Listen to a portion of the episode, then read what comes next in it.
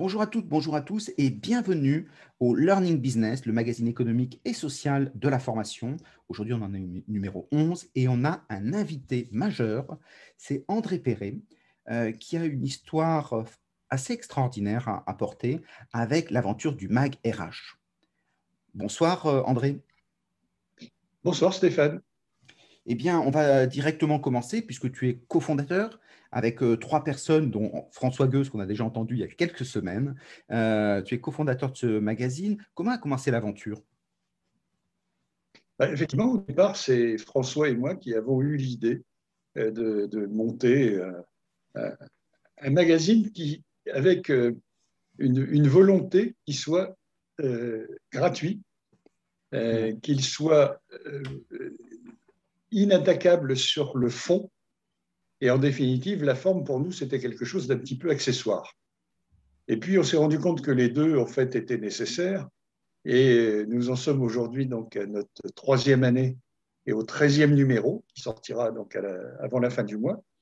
Euh, et nous nous rendons compte que c'est devenu ou que ça devient un véritable outil de référence, euh, puisque nous avons, il est toujours gratuit, en revanche, nous avons augmenté le nombre d'articles d'une façon assez considérable, puisque chaque euh, numéro comporte donc un dossier.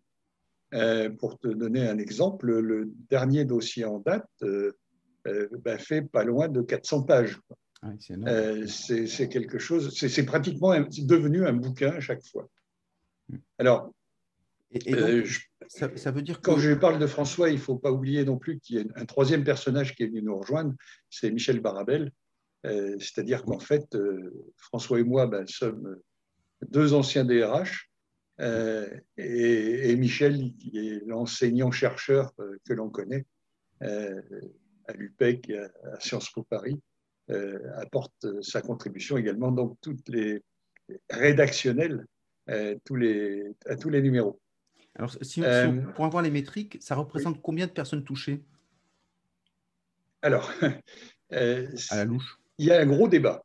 Parce ah. que, en définitive, c'est parti sur les chapeaux de roue, puisque dès le premier numéro, on a voisiné déjà les 100 000 téléchargements. Ah ce qui était pour nous quelque chose d'assez fabuleux. Euh, un, numéro qui était complètement inconnu, qui n'avait pas de publicité, qui était complètement euh, un ovni.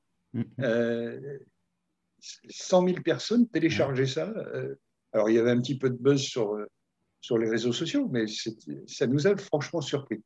Ça nous a au moins conforté dans l'idée qu'il y avait comment, un besoin. Comment tu, expliques, comment tu expliques le fait que 100 000 personnes vous suivent Alors, vous êtes tous talentueux, il n'y a, pas de doute, hein, ça ne remet pas en cause, mais qu'il y ait 100 000 personnes sur un premier numéro, euh, comment vous avez fait?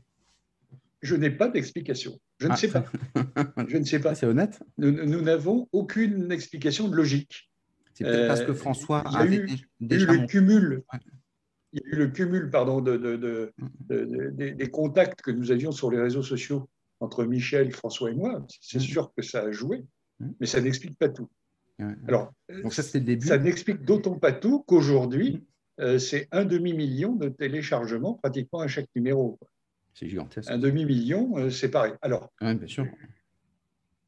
il faut bien se dire que les, comme c'est gratuit, les gens ne stockent pas forcément euh, le numéro, ils le téléchargent quand ils en ont besoin. Donc il y a quelquefois des, des visiteurs uniques euh, qui vont télécharger euh, plusieurs fois le MagRH. Mais bon, on peut imaginer que si on fait une cote mal taillée, on est quand même au-dessus de 300 000 à chaque fois. C'est gigantesque. Hein. alors aujourd'hui, maintenant que tu as du bah, recul trois ans, tu dirais comment tu expliques ça? Là, maintenant, j'ai une petite explication. Ah, c'est que, effectivement, ah, l'explication pour moi, c'est essentiellement la, qualité des, articles. on, la doit, en fait, à la qualité de nos rédacteurs. Alors, inutile de te dire que tout le monde est bénévole dans cette affaire. Euh, il n'empêche que chacun donne le meilleur de lui-même. Je pense qu'on a de très belles signatures. Et, dans la mesure où tu interviens dans le prochain, tu ne vas pas me démentir sur ce point. je, suis assez d'accord. Il est vrai que avoir euh, des, des, gens qui, euh, qui ont pignon sur rue hein, dans, le, dans la stratosphère RH mm. ou dans l'écosystème RH, comme on a l'habitude de dire, et qui apportent leur soutien et qui nous relaient mm. à chaque fois, c'est effectivement quelque chose de fabuleux. une société comme la RATP, par exemple, pendant pas mal de, enfin, les trois premières années, a systématiquement renvoyé sur l'ensemble de ses RH le, MAG. Donc, il, s'est développé une chaîne d'amis. Et puis l'autre point sur lequel je voulais insister aussi, c'est qu'il n'y a pas de ligne rédactionnelle. Et je pense que ça aussi, ça fait partie de notre, de, bah, notre succès. Euh, nous, Par contre, nous donnons la parole à des gens avec lesquels nous ne sommes pas forcément d'accord. Très bien. Euh, et, ça, on le retrouve rarement dans les autres médias euh, professionnels. Là, là franchement, ce que l'on veut apporter, c'est vraiment de l'information de fond. Hein, et, cette information, elle est sujette à débat. Mm. Et nous pensons que le lecteur est suffisamment mature pour pouvoir se faire sa propre opinion à travers les pièces que nous lui donnons pour composer le dossier. Mm. Et voilà, donc ça veut dire. pour, euh, terminer avec la question économique, il y a quand même quelques coûts de site, etc. Euh, vous avez du sponsoring des, des, personnes qui vous épaulent sur cette partie-là? Ou c'est sur la base du volontariat? Alors, les, premiers numéros n'avaient pas du tout de publicité. Euh, on, a, on, a, ben, on, a, on a effectivement des coûts, mais mm. ces coûts, il faut essayer de les couvrir comme on peut. Donc, euh, on essaye de faire rentrer un petit peu de publicité, mais il suffit de lire le, le mag pour voir que ce n'est pas Paris Match. Hein. vrai. En revanche, euh, ce que l'on cherche à avoir, c'est surtout des partenaires, euh, c'est-à-dire éventuellement des entreprises qui, et là, on a, a quelques, quelques accords d'entreprises qui nous suivent sur l'année mm. et qui, à la limite, nous nous amène aussi des dossiers et, aussi des articles de fond sans que ça fasse de la pub. Ce n'est pas du pub rédactionnel, c'est vraiment de, l'apport de, matière. Euh, et voilà, et en échange d'une obole euh, qui, leur apporte un peu de visibilité. Donc ça, c'est très bien. Euh, si dans nos auditeurs, il y a quelques personnes qui seraient intéressées parce qu'ils trouvent le sujet intéressant, est-ce qu'ils peuvent te contacter pour justement participer à, Bien entendu, bien entendu.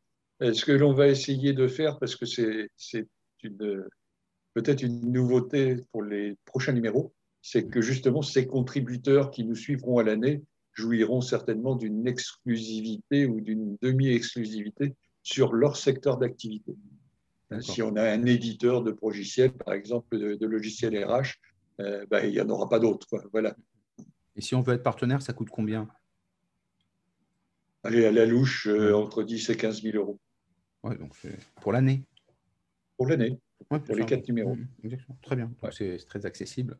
Pour qui Donc, et j'invite tout le monde à le faire. Enfin, lisez d'abord si vous ne connaissez pas, puis après faites-vous votre idée, puis après voyez. Quoi, hein. voilà. Donc ça, et je rajouterais moi quelque chose qui me plaît beaucoup, euh, André, et euh, je trouve ça très très bien.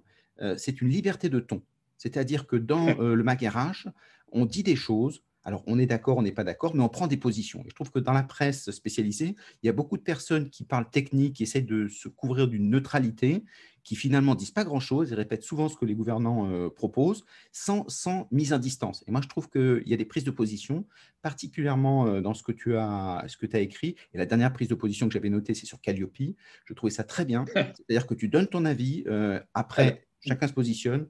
Est-ce que ça, c'est quelque chose qu'on retrouve beaucoup sur le fait d'être un peu euh, des hackers de, des RH Alors, des hackers, peut-être pas, euh, bien que parmi les, événements que, qui sont portés par le MAG RH, il y a, un événement qui s'appelle euh, les, RH hack le digital. C'est un événement. Mm. pour ce qui concerne les prises de position, on ne s'interdit rien. C'est-à-dire que si effectivement il y a des, choses qui nous heurtent ou des choses qui, euh, je pense en particulier, enfin, tu as cité Calliope, mais je pense aussi à euh, un certain nombre d'affaires de, RH bashing. On, dit les choses. Et on dit les choses, y compris si on sait que ça ne va pas faire plaisir à tout le monde. Et jusqu'à présent, il est vrai qu'on n'a pas eu beaucoup de contestations.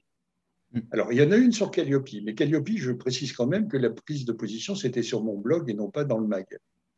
Euh, Il n'empêche que euh, je suis prêt à réitérer mes propos. Peut-être qu'on pourrait dire sur euh, Calliope, avant de rentrer sur euh, le, prochain, qu'est-ce que tu as dit qui était si transgressif ah ben, J'ai dit simplement que ça ne servait pas à grand-chose, que c'était chronophage, que ça demandait un temps fou aux gens qui, qui, allaient se mettre en, adéquation avec cette nouvelle certification. Et puis, et puis surtout que il y avait des gens qui étaient encore plus ulcérés que les autres, c'était les CFA. les mmh. CFA qui, étaient, qui, n'avaient généralement pas forcément les moyens pour pouvoir répondre à l'ensemble de ces des questions et des exigences euh, des, auditeurs, euh, mais qui en plus euh, mettaient sous pression un certain nombre d'employés chez eux, hein, de, salariés, pour, pour faire en sorte d'être à jour. Et ils ne peuvent pas fonctionner s'ils ne sont pas Calliope. Or, euh, ça, j'ai vu des gens pleurer. il se trouve que je suis administrateur d'un CFA, j'ai des amis qui, sont patrons de CFA, etc. J'ai vu des gens pleurer en préparant la, certification Calliope. Quoi. Mm-hmm. Euh, ça fait mal au cœur. Quoi. Et surtout, est-ce que ça sert à quelque chose? Il est probable que pour ce qui est de l'utilisation de l'argent public, allez, il faut peut-être quelque chose effectivement pour euh, valider, pour faire le ménage. Hein, on, a, on a eu quand même euh, ces dernières années un certain nombre de gens qui ont profité euh, du, des marchés publics. Il était peut-être nécessaire effectivement de mettre un peu, faire, faire le ménage parmi mm-hmm. ces acteurs de la formation. Ceci dit, quand on regarde de près, on analyse quoi? On analyse le processus. On, qualifie le processus. Maintenant, j'ai j'ai un souvenir e-, extraordinaire d'une des premières sociétés qui a eu euh, son, comment dire, sa, certification ISO 9001. Mm. Euh, j'ai suffisamment l'âge pour avoir connu ça. Euh, je me souviens que ce type-là, ce PDG d'une grosse boîte, m'a dit Je vais pouvoir continuer à fabriquer de la merde, et ce sera de la merde 9001. Euh, en fait, c'était son processus qui était qualifié. Le, produit lui-même, ça pouvait être effectivement de la merde. Or, j'ai peur que Calliope soit un petit peu la même chose. C'est-à-dire que comme on ne s'adresse pas au contenu, hein, que le contenu ne peut pas être validé, il ne fait pas partie des objectifs de validation, euh, on, on, valide le processus et qu'à partir du moment où on valide le processus, on va peut-être faire un peu de la daube. Quoi. Euh, enfin, on va faire les gens qui vont faire de la dope pourront quand même être quelque part un peu Calliope. Voilà. Alors, ça n'a pas plu. Ça, ça, fait, ça fait un petit peu le buzz sur, Internet, euh, sur les réseaux sociaux. Ça n'a pas plu à un certain nombre de choses, à un certain nombre de gens. Et maintenant, je voulais, je voulais te dire quand même quelque chose de fabuleux. C'est que nous avons donné la parole dans le Maguerache aux personnes qui nous ont contesté euh, aux personnes qui, qui, qui, me sont rentrées dedans. Voilà. Mm, mm. Et il y a une table ronde que j'anime, mm. euh, une table ronde virtuelle que j'anime avec des personnes qui sont pro-Calliope. Voilà, ça c'est le Maguerache. C'est-à-dire que, hein, encore une fois, pas forcément d'accord avec le thème, mais ça représente quand même des avis. Or, ces avis-là, il faut être capable de les entendre. Et eh ben, ils ont eu, à ce moment-là, ils ont donc eu la, la possibilité de se mettre euh, totalement en adéquation avec leurs propos et ils vont être vus par euh, plusieurs centaines de milliers de personnes. Voilà. C'est ça qui est extraordinaire, c'est à la fois de faire du buzz parce qu'à un moment il faut être entendu sur des sujets qui sont importants et qui politiquement ne sont pas pris en charge tout le monde dit la même chose et puis ça intéresse personne. Donc, en prenant position comme ça et en amenant le débat, c'est vraiment extraordinaire dans, un monde qui est très fossile quand même, celui de la formation, euh, peut-être celui des RH mais en tout cas. Oui, mais c'est justement pour ça qu'on a intérêt à prendre position. Euh, je ne vais pas rejustifier ma position sur Calliope, puis Calliope, c'est un épiphénomène quelque part.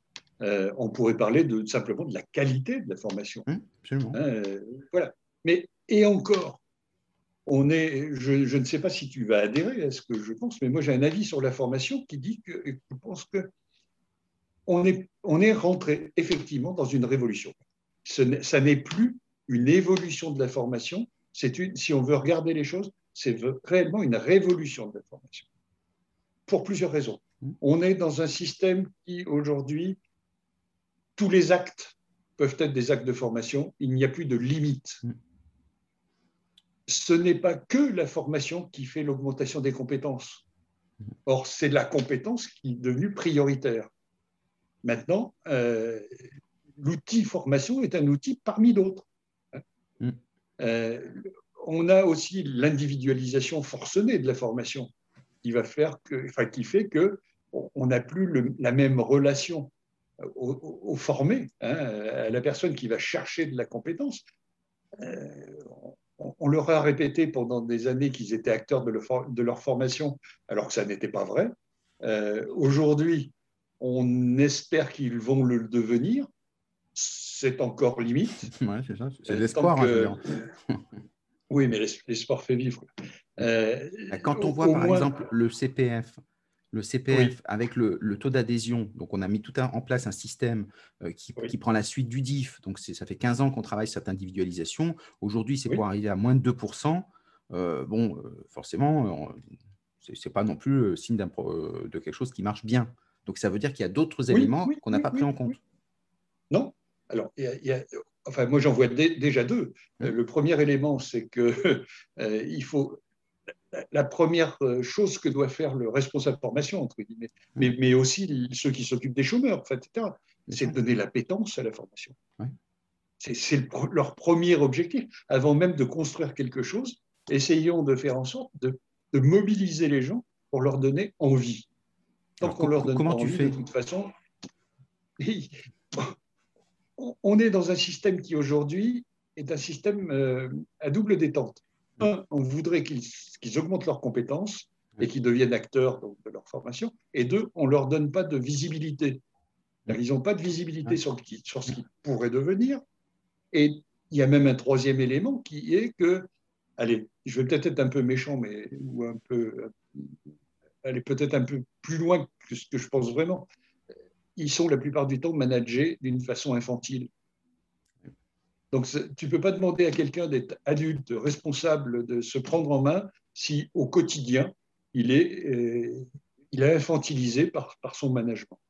Or, ça, comment tu fais pour les rendre adultes? Parce que l'idée, c'est de les rendre la motivation, qui ça serait bien qu'ils soient spontanément. Là, il faut bouger le management. Là. C'est pas seulement eux, c'est le management qu'il faut bouger.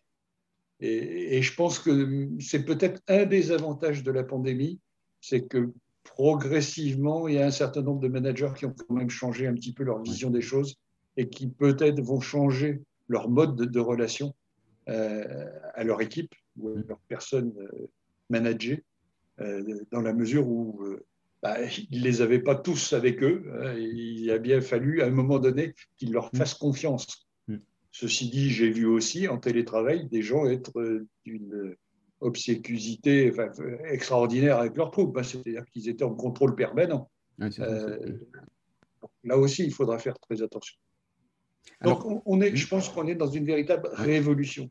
Et à partir du moment où on est dans cette révolution, là, euh, si on n'a qu'une norme à mettre en face, euh, ça ne va, pas le, ça va pas le faire. Quoi. on risque de tuer l'innovation. Et or, c'est un élément qui, à mon avis, va accompagner cette révolution de façon quasi permanente. Or, euh, tu ne peux, pas, tu peux pas qualifier, tu ne peux pas euh, iso, iso, machin truqué, euh, quelque chose qui est un processus d'évolution permanente. Quoi. Mm. Euh, ça me paraît compliqué. Donc, il faudra peut-être prendre quelques risques.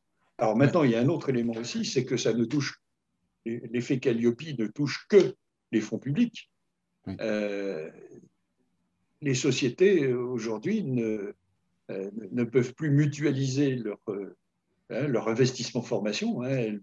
les OPCO ne, ne, payent plus, hein, à part les, les, petites, les TPE, mais autrement, c'est fini. Maintenant, c'est vraiment un investissement d'entreprise. À partir du moment où c'est un investissement d'entreprise, là, il n'y a plus de, il y a plus de Calliope nécessaire. On, on, a le droit d'acheter ce qu'on veut. Et on a le droit de qualifier de formation ce qu'on veut la, peur qui existe, c'est que. Le reste, ça va être une question de rapport avec les partenaires sociaux. Mmh, exactement. Et il y en a beaucoup qui se disent par défaut, euh, ils préfèrent peut-être se couvrir euh, en se disant je prends Calliope et donc ça me permet de faire un écrémage plutôt que de mettre en concurrence des gens qui ont des prestations qui ne sont pas forcément Calliope. Tu as raison, parce qu'on n'a pas besoin. Oui, Alors, oui, c'est vrai, c'est vrai. Et, un certain nombre d'organismes de, formation, maintenant, euh, se font labelliser Calliope uniquement pour, euh, bah, euh, pour, conforter leur image de marque mmh. hein, et faire en sorte qu'ils rassurent le client potentiel. Exactement, tout à fait. Alors, comme tu disais, tu vas sortir le numéro 13, donc ça ne porte pas malheur. et le numéro 13, il y a un spécial formation. donc ça, c'est euh, et donc sur lesquels on aborde à la fois la formation, on aborde la tech avec beaucoup de signatures euh, vraiment prestigieuses. Donc c'est un, très... oui. Et oui, ce qui, ce, qui est, ce qui, me semble intéressant dans, cette, dans ce dossier, mm, mm. c'est que c'est un dossier prospectif et prospectif euh, à court terme. C'est-à-dire, en fait, bah, le, le, slogan qu'on verra apparaître sur la couverture, sur, le, sur, la première page de, du MAC, c'est Dessine-moi la formation. Mm. Mais dessine-moi la formation, d'après Covid, mais d'après Covid, pas en 2030, hein. d'après Covid à la fin de l'année. Qu'est-ce que va être la formation dans les mois qui viennent? Qu'est-ce que ça va changer? Qu'est-ce que ça va bouger? Est-ce qu'il des, qu'il faut s'attendre à ce que la formation et surtout enfin, et le développement des compétences soient les mêmes euh, l'année prochaine que ce qu'on a connu euh, jusqu'à présent et, là, je pense qu'il y aura effectivement quelques surprises. Un des éléments qui revient, c'est souvent on dit, finalement, quand la, pandémie sera finie, certaines personnes disent, on reviendra avec le monde d'avant. Est-ce que c'est ton idée? Ah, euh, Moi, je pense que rien ne sera comme avant. Euh, pour deux raisons et qu'on ne met pas suffisamment, à mon avis, en, en évidence. La première raison, c'est qu'il y a tous ceux qui ont été en télétravail qui, à mon avis, ont connu des choses euh, allez, et positives et négatives. Alors, les choses négatives, c'est vrai que pour un bon nombre de personnes, ce n'était pas du télétravail, c'était du, télétravail forcé. Euh, ils ne l'ont pas choisi et ils ne l'ont pas forcément choisi sur une durée aussi longue. En revanche, euh, je pense que tous ceux qui l'ont fait, maintenant, ils ne reviendront pas cinq jours par semaine au bureau. Euh, ils prendront quand même une ou deux journées. Et, et les, entreprises, à mon avis, maintenant, sont d'accord pour que ça se fasse. Elles ont traîné les pieds. Mais je pense que maintenant, ça c'est acquis. La deuxième raison, et puis il y a, alors, il y a tous ceux qui n'ont pas pu télétravailler. Et cela, il va bien falloir trouver aussi un mode de compensation qui fasse que eh ben, la qualité de vie que l'on donne à ceux qui veulent travailler, télétravailler, par contre, mhm. euh, soit compensé quelque part pour ceux qui ne peuvent pas télétravailler parce que leur métier ne, ne, le permet pas. Hein. Alors, il y a cette raison-là. Et la deuxième raison, c'est que j'ai vu moi, une, un changement de mentalité fabuleux pendant cette crise chez les partenaires sociaux. D'accord. Euh, y compris chez des gens qu'on n'a pas l'habitude de voir évoluer comme ça. Euh, et je, cite, hein, mhm. euh, on va avoir un dossier dans le MAG numéro 13. Mhm. Alors, il ne sera pas dans le dossier formation, il sera dans l'autre dossier, puisque le RH, c'est un gros dossier, et une deuxième partie hors dossier que l'on a appelée la rubrique à braque. Mhm. pour ceux qui connaissent Gottlieb, voilà. Et, en fait, il y a des articles passionnants dans la rubrique à braque ce qui est intéressant, c'est qu'il y a à la fois des articles très sérieux euh, et, quelquefois un peu révolutionnaires, entre guillemets, mmh. hein, et puis des articles très satiriques. Euh, euh, notre, ami Philippe Canon, par exemple, tous les, à chaque numéro, maintenant, on fait une rubrique, il y a une rubrique qui s'appelle Philippe Canon. Philippe Canon, c'est qui? Philippe Cannon, c'est l'ancien DRH de Sephora, l'ancien DRH de la Croix-Rouge. Euh, c'est un, grand DRH, un grand ex-DRH. Euh, voilà. Euh, et donc, il, a, fait une rubrique à chaque fois qui s'appelle Calombreden et Bilvezé, qui est en fait une, histoire vraie, mais qu'il rend complètement satirique. Mm. et, qui euh, explique quelquefois des comportements de DRH euh, auxquels on, a du mal à penser, que, à imaginer que ça puisse être vrai, mais toutes ces histoires-là sont vraies. Donc des, articles complètement satiriques et des articles d'un sérieux fondamental et, là, cette fois-ci, donc on va avoir un, article, enfin une nouvelle rubrique qui va s'appeler la boîte à négo. Et la boîte à négo regroupe des syndicalistes, des DRH et des experts. Et ils vont essayer de se mettre d'accord sur un certain nombre de, points d'actualité. C'est-à-dire qu'on va essayer de démontrer que quand on est entre personnes qui acceptent de s'écouter, on est capable d'arriver à un accord. Euh, or, c'est justement euh, on était parti de l'idée qu'on allait travailler sur le télétravail. Et qu'on allait euh, justement essayer, puisqu'on a du mal à, s'entendre justement entre les partenaires sociaux sur les compensations en particulier liées au télétravail, qu'on s'est dit on va essayer de s'attaquer à ça. Eh bien, j'ai vu à la fois des experts, et quand je pense à des experts, je pense à des gens, des, directeurs associés de Fidal, par exemple, mm-hmm des DRH et euh, bah, des, présidents ou des secrétaires généraux, par exemple, de, de la section cadre de la CGT, euh, se mettent d'accord sur le fait de dire il faut qu'on aille plus loin et qu'on soit capable de repenser le travail. C'est pas le télétravail, mais le travail. Comment on organise, après cet épisode pandémique, comment on organise le travail justement pour que ce ne soit pas comme avant, que ce ne soit pas un retour en arrière, et que ce soit au contraire la mise en place d'une nouvelle façon de concevoir le travail. Or, ça, jamais j'aurais pensé que ça puisse être possible en si peu de temps, euh, d'avoir cette volonté de recherche d'un nouveau type d'organisation. Euh, et, dans cette équipe, il y avait un patron, mais un patron MEDEF hein, de, de, de, de, grande fédération. Quoi. Donc, il y a donc il y a un nouvel état d'esprit, donc ça c'est intéressant.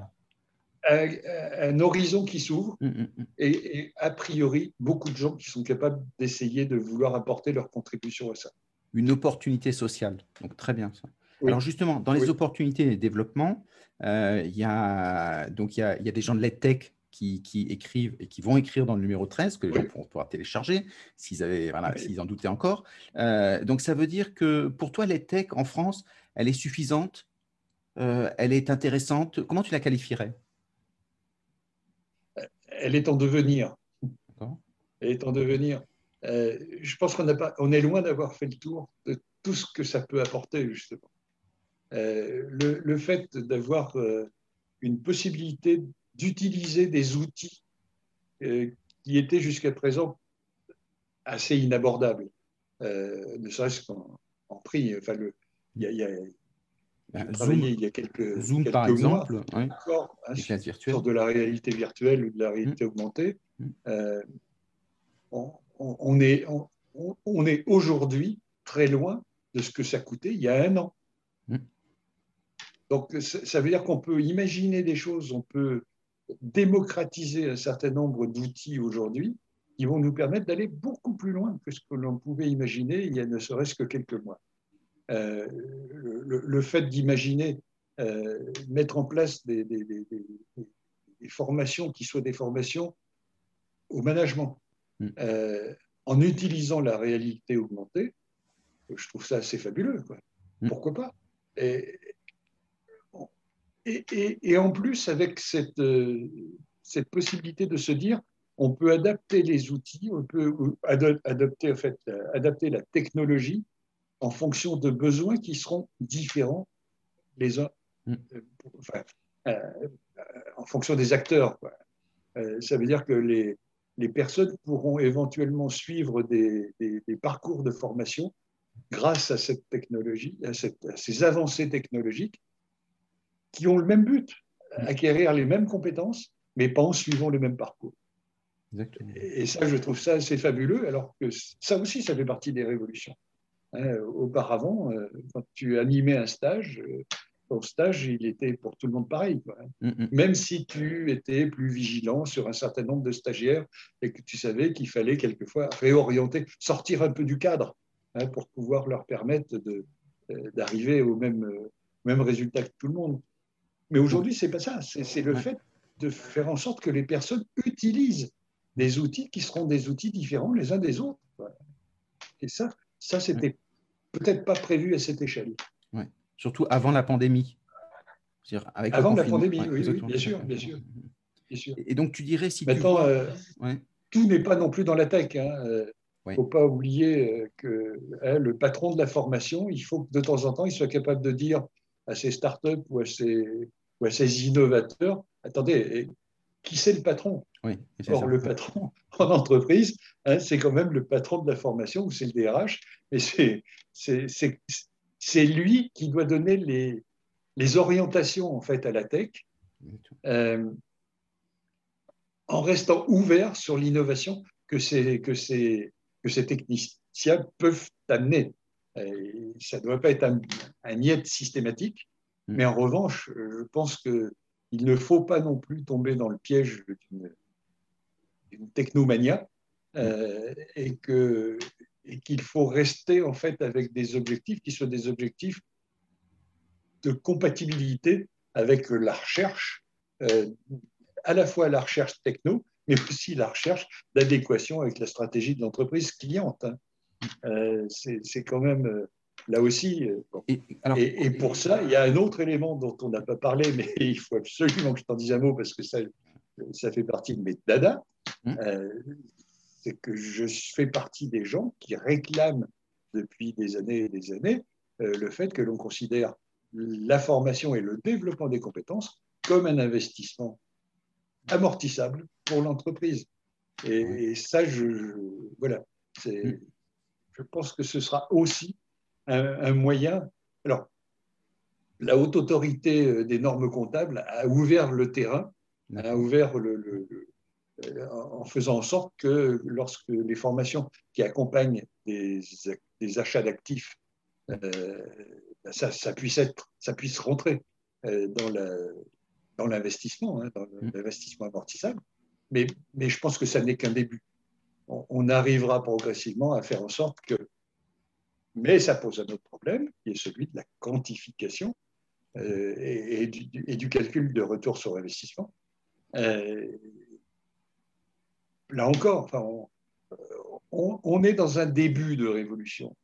Euh, quand, tu sais qu'il y a encore 70% des entreprises qui ne font pas, qui ne font pas d'évaluation à froid, 70% mm. des personnes, à la limite, sont prêtes à jeter de l'argent par la fenêtre sans savoir si ça leur rapporte un penny. Mm, mm. Euh, il est quand même grand temps, là aussi, que l'on dissocie l'idée que le DRH qui s'occupe de l'humain, il ne doit pas s'occuper des euros, mm. je pense que ce n'est pas incompatible. Et qu'à partir du moment où l'on investit dans l'humain, eh ben, il faut qu'on sache si ça nous permet, de, si c'est rentable ou pas, quoi, si ça nous permet de rentabiliser et d'accompagner. Euh, ce qui veut dire qu'à un moment donné, le, patron de la formation, ben, il est un apporteur de valeur au sens le plus monnayable qui soit. Complètement. Et donc, faut je pense que le jour où vous aurez un, patron de la formation qui sera, qui sera capable de venir voir son DG ou son DRH en lui disant voilà, compte tenu de ce que j'ai mis en place cette année, on a pris deux points de plus à la bourse. Mm. Là, je pense qu'on sera bien. Oui, exactement. Surtout si au bout d'un moment, il y a des indicateurs qui permettent de valorisation du capital immatériel. Bien sûr. Bien sûr. C'est là-dessus qu'il faut travailler.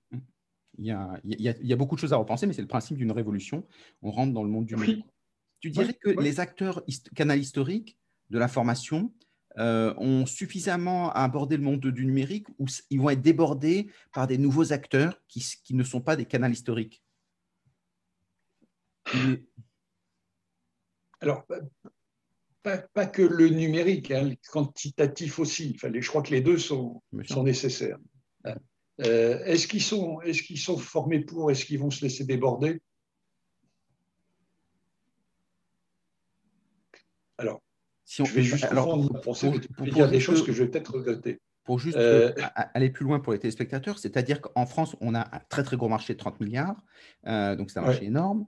Et donc, en fait, c'est un marché de rentiers. Ceux qui sont sur place, ils récupèrent leurs leur billes. Sauf qu'en fait, ils n'ont pas investi sur, par exemple, ce qui est assez simple, sur les plateformes et ce qui permettrait de structurer d'une certaine façon, d'organiser, de créer une fluidité, faire le Amazon de la formation, par exemple.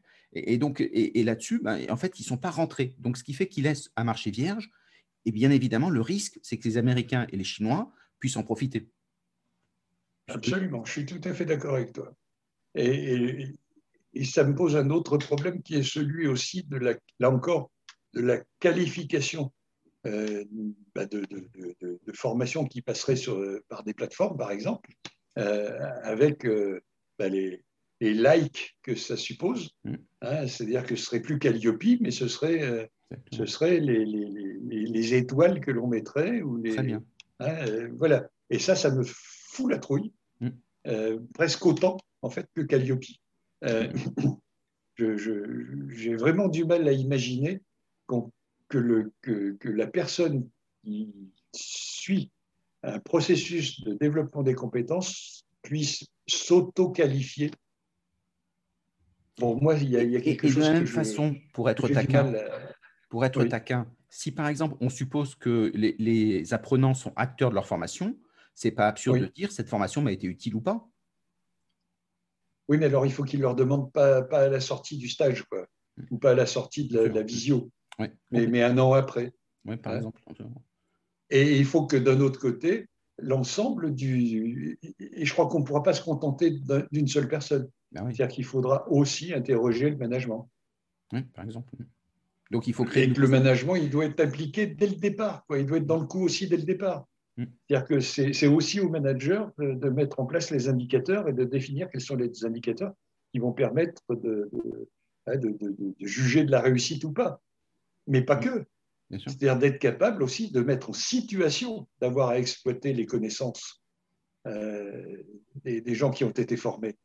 Hein, le nombre de fois où on a vu des gens partir en formation, et ça je l'ai vécu en tant que formateur, hein, et quand tu rediscutais après avec euh, les gens que tu avais eu en stage en leur demandant si euh, leur, euh, leur chef leur avait mis la possibilité, leur avait donné la possibilité d'exploiter ce qu'ils avaient appris. Euh, quelquefois, c'était non. C'est-à-dire qu'on avait pissé dans un violon. Hein, on avait, ça, n'avait servi à rien. Or, je pense que c'est le genre de choses qu'il est possible que l'on retrouve en effet pervers, y compris si l'on passe par le biais de, de plateformes. Il faudra faire attention à ça. Effectivement. Alors, il y a une autre grande évolution, c'est qu'on s'aperçoit avec les MOOC, mais pas seulement, les masterclass, etc., on a des formations de bonne qualité euh, qui sont gratuites de plus en plus. Et donc, les contenus sont gratuits. Est-ce que finalement, la formation ne deviendra pas gratuite? Bah, Le MagRH est gratuit. C'est pour ça.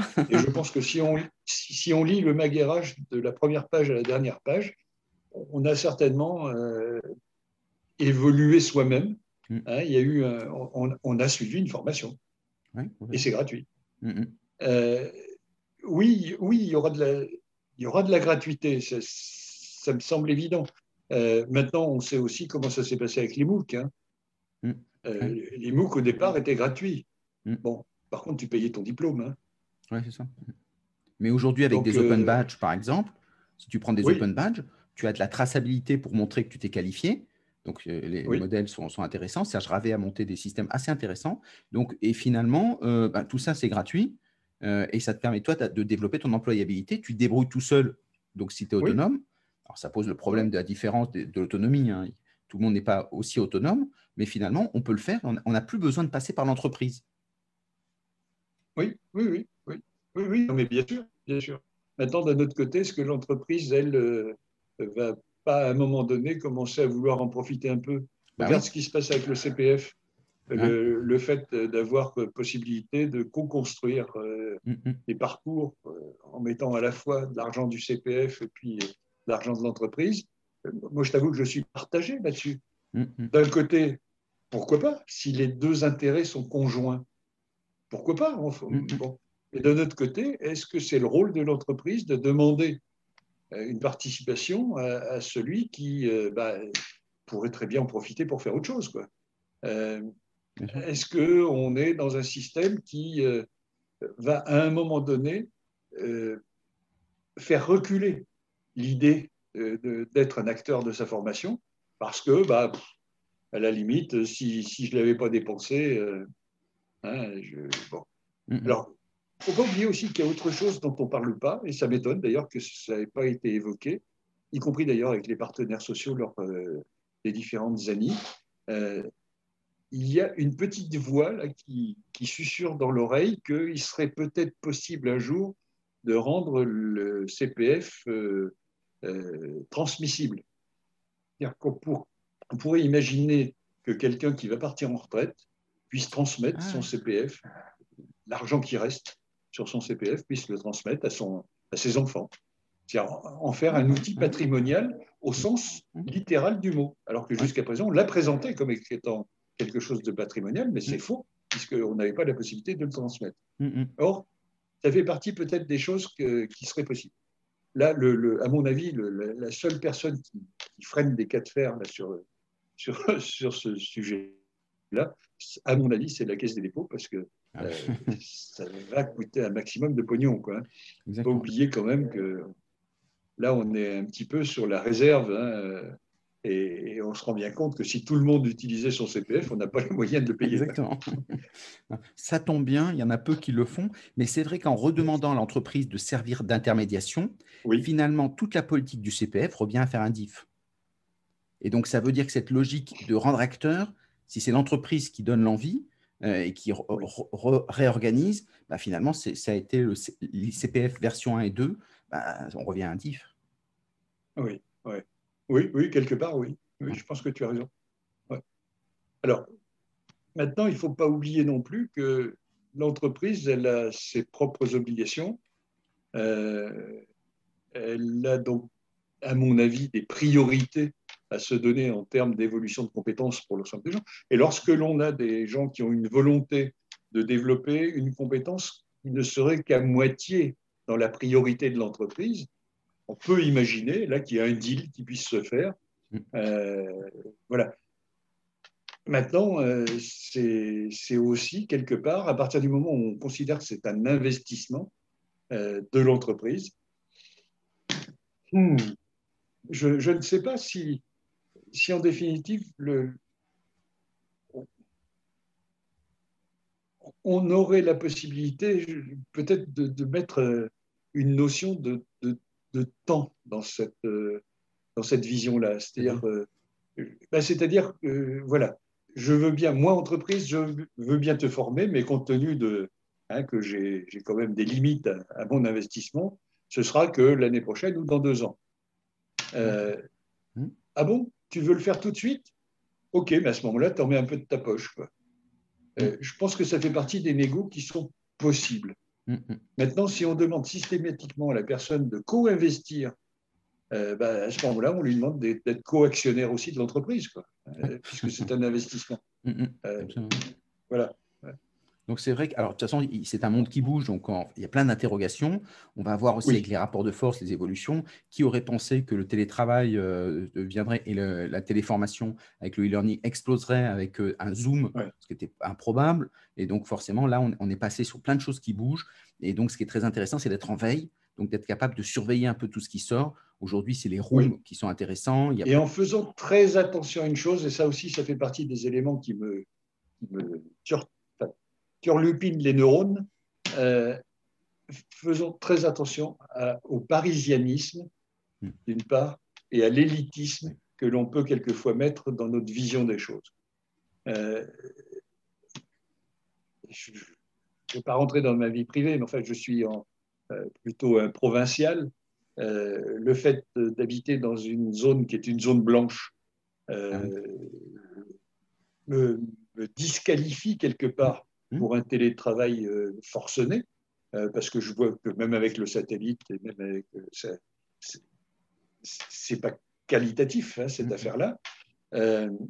en revanche, j'ai de l'espace, j'ai des grandes pièces, j'ai des pièces qui donnent sur, hmm. sur un jardin. j'ai que le confinement est tout à fait supportable. Hein. j'ai des collaborateurs ou des gens que, ou des amis qui, encore une fois, se mettent dans leur salle de bain pour télétravailler à Paris euh, c'est pas tenable, c'est pas possible. Ça ne peut pas être possible dans la durée. Hein. le fait de faire rentrer des notions qui sont des notions de QVT euh, et de RPS hein, dans, le, dans, la réflexion du télétravail, c'est quelque chose qui me semble évident. C'est très important ce que fait aussi sur le territoire, la différence entre la France euh, alors, euh, métropolitaine et la France périphérique, hein, de, lui, euh, quand il présente ça, c'est très intéressant parce que comme il y a beaucoup de régions qui sont en souffrance, des territoires apprenants, et c'est souvent aussi, l'espace de souffrance, un lieu de créativité parce que les gens se retrouvent, se retroussent les manches, etc. Il y a plein de petites expériences hyper sympas parce qu'ils se disent, ben, on est en train de disparaître, on n'est pas respecté par le modèle centralisé, parisianisme pour faire simple, mais c'est un peu comme ça que c'est perçu. Et donc, et, finalement, ça les oblige. Et donc, s'il y a des gens qui font des choses comme ça, qui n'hésitent pas à nous appeler euh, comme ça, après on les mettra en lumière. On le fait souvent avec des petites associations, des gens qui tentent des choses. Et donc, si on peut aider. Bah, tu, sais, je fais partie de. je, suis, je, suis, adhérent de la NDRH. Euh, la NDRH, euh, quand tu vois les expériences qui se font en province sur, les, sur, les, sur les groupes NDRH de province, et ce qui se passe en Ile-de-France, il n'y a pas photo. Hein. Ah il y a beaucoup plus de créativité en province qu'à Paris, alors qu'on a beaucoup plus de moyens sur Paris. Même en formation, il y a plein de petits. Donc, quoi, ça permet encore d'espérer. Alors, euh, alors, dernier point, parce qu'on arrive vers la fin, euh, sur euh, s'il y a des gens qui veulent participer, est-ce que vous avez un conseil scientifique ou un groupe de réflexion? S'il y a des gens qui veulent écrire des articles pour le MAG-RH, est-ce qu'ils peuvent vous appeler ou, ou, non Pas de ça chez vous? Ah, alors, non seulement c'est conseillé, mais voilà.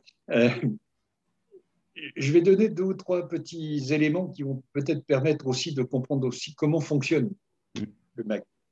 Un, euh, tu sais que à la fin d'un magazine, il y a ce qu'on appelle l'ours. L'ours, c'est euh, le, nom du, directeur de la publication, le, nom du rédacteur en chef, c'est les coordonnées de, de l'agence de pub, c'est toutes ces choses-là qui rentrent dans l'ours. Hein. Euh, et puis c'est le nom des, patrons de rubrique. Euh, et c'est aussi le fait, généralement, dans tous les magazines, de dire que euh, vous n'avez pas le droit de copier les articles. Nous, l'ours se termine par vous avez le droit de tout faire avec le magazine. Vous pouvez, les vous pouvez copier les articles, vous pouvez vous les approprier. C'est votre journal, c'est votre magazine. Vous pouvez faire ce que vous voulez. Et puis d'un autre côté, comme il y a les, responsables de rubriques qui apparaissent, rien n'empêche un, écrivain potentiel ou un, rédacteur euh, potentiel de nous envoyer un texte. Généralement, il n'y a, pas de raison à partir du moment où ça n'est pas un public rédactionnel. C'est-à-dire que nous, refusons par essence euh, tous les articles qui font la pub de la, boîte pour laquelle travaille le, rédacteur. Euh, à partir du moment où c'est une contribution à du fond, euh, il n'y a aucun souci pour, euh, pour passer l'article. ce que l'on va essayer de refaire à partir de la rentrée, c'est de redonner les titres des futurs dossiers qui vont apparaître dans le mag. Là, je, peux donner les prochains, puisque le, prochain, ça va être le DRH, à part la, la formation, bien sûr, dont on a parlé. Le prochain, c'est le DRH vu par les autres vu par les DAF, vu par les directeurs marketing, vu par les syndicalistes, vu par les salariés, les responsables de formation, par les DG, ben, voilà, vu par les politiques. Euh, donc, euh, c'est le DRH vu par les autres. Mm, mm. Et puis celui d'après, ce sera le bilan RH de l'année. Donc, euh, qu'est-ce qui s'est passé en, en 2021 Et voilà. Ben, euh, et, c'est très important aussi pour ceux qui, ont des choses à dire, parce que quand on a des choses, ça vaut la peine de se poser, d'écrire. C'est une façon de, se penser soi-même. Et si après on est sur un, média aussi, aussi ouvert, aussi euh, communicant, euh, franchement, c'est un, un, bonheur de le faire. Je le fais de temps en temps, avec plaisir chaque fois.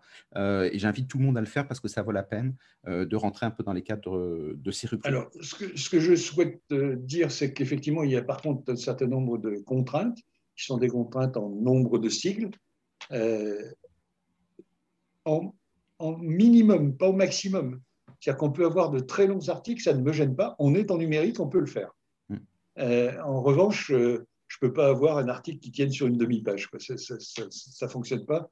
Donc, il nous faut au moins des articles qui fassent 5000 sigles, 5 à 6000 sigles, pour que ça puisse être publié dans nos, dans nos colonnes. Ça, c'est un élément. Un deuxième élément, c'est qu'il nous faut généralement une photo de, aussi qui accompagne le texte, qui soit une photo en haute définition, de façon à ce qu'on puisse avoir une photo pas trop floue. Mm. et puis, j'aime pas les portraits, donc si on a en plus une, une photo en pied, c'est bien. c'est plus. Ça augmente ses chances. Dynamique. et puis, à part, le, à part comment dire, ces, ces, contributions, il y a aussi le fait, quelquefois, de faire référence à des, expériences. Hein. Tu parlais d'expériences de province. Euh, il y a aussi le fait de se dire, non seulement c'est ce que je pense, mais c'est ce que j'ai vécu. On a vécu quelque chose là dans l'entreprise qui, me semble intéressant, donc euh, on va en parler. Voilà. Euh, et ça, ça, ça me paraît intéressant. Ce qui me semble aussi intéressant, c'est que tu, tu, as vu que nous avions des rédacteurs qui étaient des experts, des DRH, et je pense que nous sommes un des premiers magazines de co-construction puisque nous avons aussi des syndicalistes qui écrivent dans nos, dans nos colonnes. Euh, c'est quand même rare de réunir des, comme ça dans, dans, des, dans un même lieu hein, des, des, des, gens qui généralement s'opposent, se contredisent. Et, là, ils sont d'accord pour, pour au moins qu'on parle ensemble. Euh, et nous, on est d'accord pour les écouter. Donc euh, voilà. c'est très bien. Et donc, une très, très belle ligne éditoriale. Tu nous avais parlé d'un ouvrage euh, nouveau qui allait sortir bientôt. Oui, euh, nous avons donc euh, un éditeur qui est un éditeur européen de Roth, qui, qui nous a demandé de tous les ans de faire un ouvrage qui s'appellera donc l'année du Maguerache et dans lequel nous reprenons les principaux articles qui ont ajouté, je veux dire, une, une certaine forme d'innovation à la pensée RH qui seront repris. Donc, euh, euh, et le premier bouquin sort à la fin du mois. Donc, il portera à la fois sur l'année 2020 et le début de l'année 2021. donc, et donc, top, ça sera collector. Ça sera collector. Vous aurez le premier de toute la série et je te souhaite une très très longue série parce que c'est une très très belle initiative. Puis d'abord une très belle. je veux dire que pour être pour être d'accord avec nos valeurs, nous avons renoncé à nos droits d'auteur. Bravo sincèrement. Bel exemple. Merci à tous. Merci André d'être venu. En tout cas, c'était passionnant euh, à renouveler. Voilà, euh, bien, très bientôt. Au revoir tout le monde. Merci Stéphane.